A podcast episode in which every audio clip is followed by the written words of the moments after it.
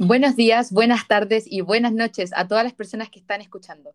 Bienvenidos y bienvenidas a un nuevo capítulo de este podcast Aquí no se lee, en donde tú no tienes que leer ningún libro porque nosotras ya lo hicimos por ti. Una situación como esta se vivía en la sociedad futurista del libro Fahrenheit 451, una novela de ciencia ficción que fue escrita por Ray Bradbury y fue publicada en el año 1953. En la realidad escrita en este texto, leer libros era algo tan malo que llegaba a ser penado por la ley. Pero no nos apresuremos tanto, porque les prometí que iba a contarles sobre el libro y eso voy a hacer. Mi nombre es Belén Torreblanca y el nombre de nuestro protagonista es Guy Montag. Trabajaba como un bombero en esta sociedad, pero él no era un bombero convencional, de esos que apagan incendio en casa o sacan a los gatos de los árboles. Estos bomberos se encargaban de provocar los incendios específicamente como quemando libros que las personas de esta realidad poseían clandestinamente. Incluso tenían sabuesos mecánicos que identificaban a cualquier persona que estaba incumpliendo con la ley. Y ya sé lo que están pensando, como qué clase de bombero provocaría incendio en vez de apagarlo, o sea, en qué clase de universo prohíben los libros. y yo me preguntaba lo mismo. Siguiendo con la historia, Guy Montag nunca se cuestionaba nada y solo obedecía las órdenes que recibía su jefe y del gobierno. Estaba casado con una mujer que se llamaba Mildred y llevaba un matrimonio demasiado corriente, como para no decir aburrido. Pero como ya se van a imaginar, tampoco se cuestionaba eso. Pero de repente, todo cambia cuando conoce a... ¿Quién es? Soy yo. ¿Qué vienes a buscar? A ti. Ya es tarde. ¿Por qué? Ya, entra. Pero no seguiste la canción. Nati, justo necesitas ayuda. Siéntate, siéntate. ¿Qué estáis haciendo? Estaba grabando el podcast del libro Fahrenheit 451. Justo iba por la parte donde Guy Montag conocía. Ah, Ay. Clarice McClellan. Déjame a mí ya, yo sigo contando. Pero espera, tengo que presentarte primero. Ay, ya entonces di mi nombre completo y mi usuario de Instagram. Uh, introduciéndole en este podcast, ella es mi mejor amiga Natalia Caneo. Eh. Experta en el libro Fahrenheit 451, su usuario de Instagram es nati.caneo. Y también di que me sigan, di que me sigan. Y vayan a seguirle en sus redes sociales. Gracias, gracias, gracias. Ya, pues Nati, el libro. Ah, ya, ya, ya. Em, como le estaba contando, eh, Guy Montag conoce a Clarice uno de los días que volvió del trabajo. Esta niña tenía 17 años y le llamó la atención de inmediato a Guy. Entonces enseguida empezaron con una agradable conversación en donde nuestro personaje principal captó que este niño no era como una persona como las demás, porque tenía una forma de pensar muy extraña para él. Y entonces se hacen muy buenos amigos porque le hizo darse cuenta de muchas cosas. Una de estas fue que su matrimonio no era feliz y que él tampoco.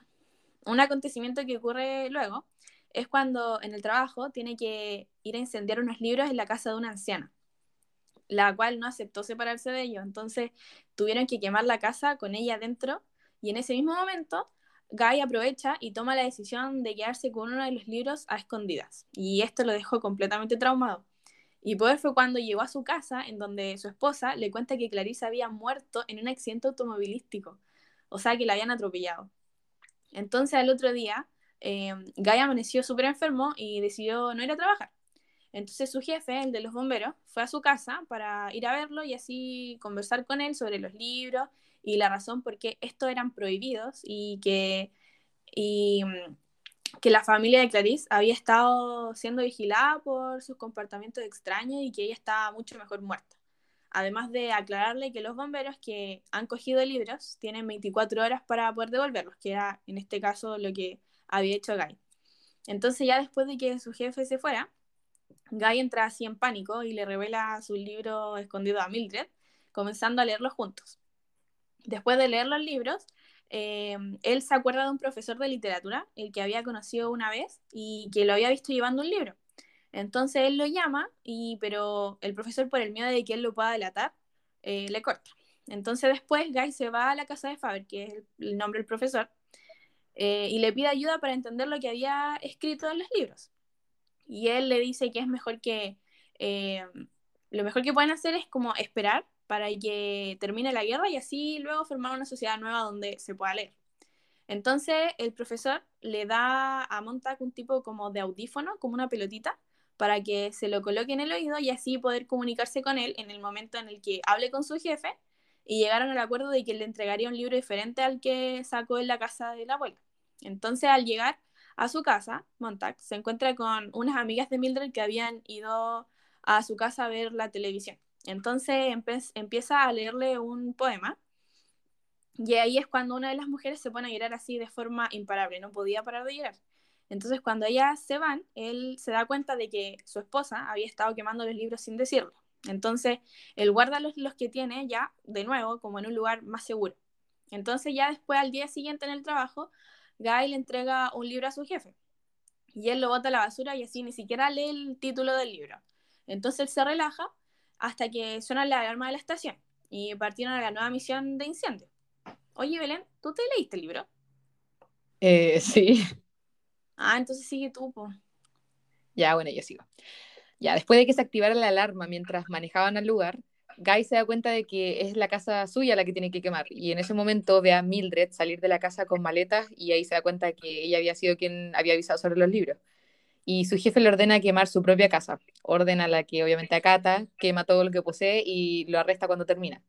Pero su jefe se da cuenta que, que tenía un audífono en la oreja y lo rompe y él le promete que va a rastrear a la persona con la que hablaba por el audífono. Y entonces Guy toma el lanzallamas que manda al jefe hasta que lo mata. Pero después eh, también quema también un sabueso mecánico, el que le había mordido una pierna. Y luego de esto, él huye llevándose los libros que tenía escondido a la casa del profesor mientras escuchaba cómo se llevaba a cabo su persecución. Después esconde los libros en la casa de uno de sus compañeros y activa la alarma para poder ganar más tiempo.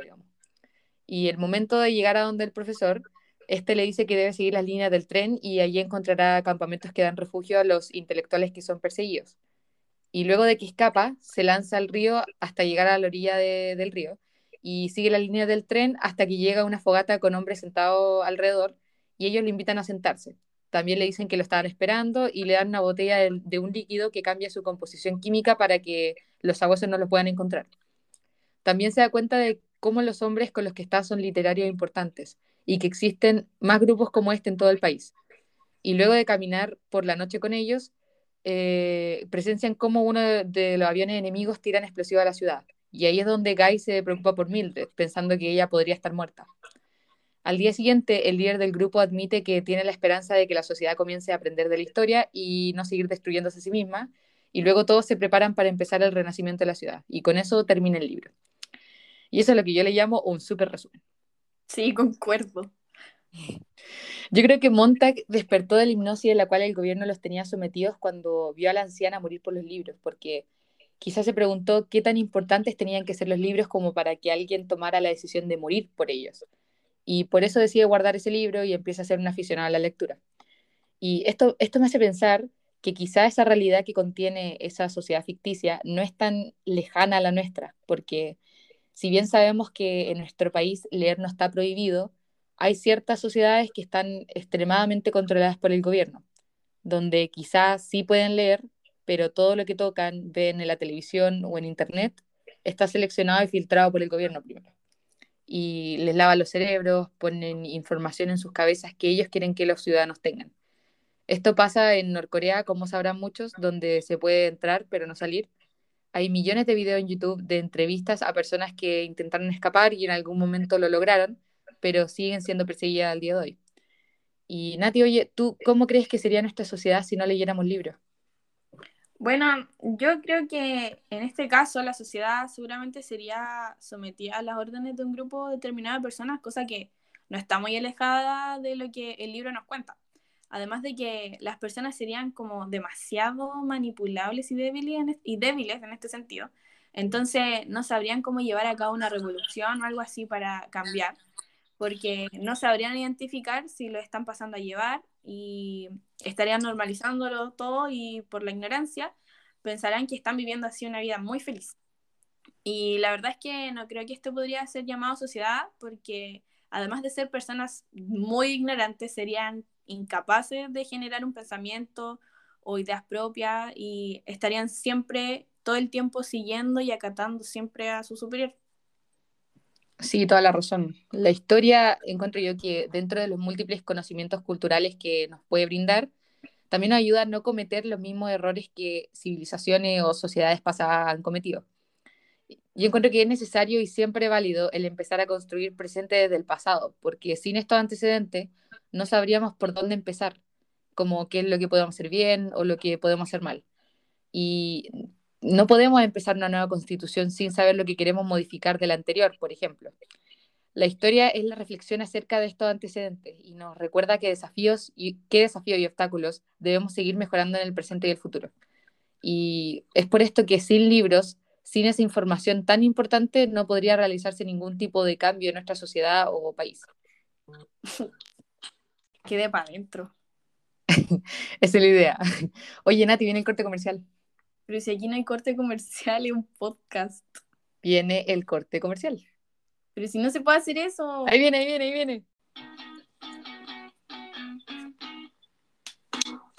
¿Te estás preparando para rendir la PTU? Sí. Yo también. ¿Estás convencido de que te irá pésimo la prueba de lenguaje? Sí. Yo también. Pero tengo la solución. La mejor profesora de Chile al alcance de una llamada telefónica. La profesora Astrid Órdenes te garantizará puntaje nacional en la prueba. ¿Qué? ¿De verdad? Sí, me escuchaste bien. Solo llama al 000-002 y obtendrás lo que quieres.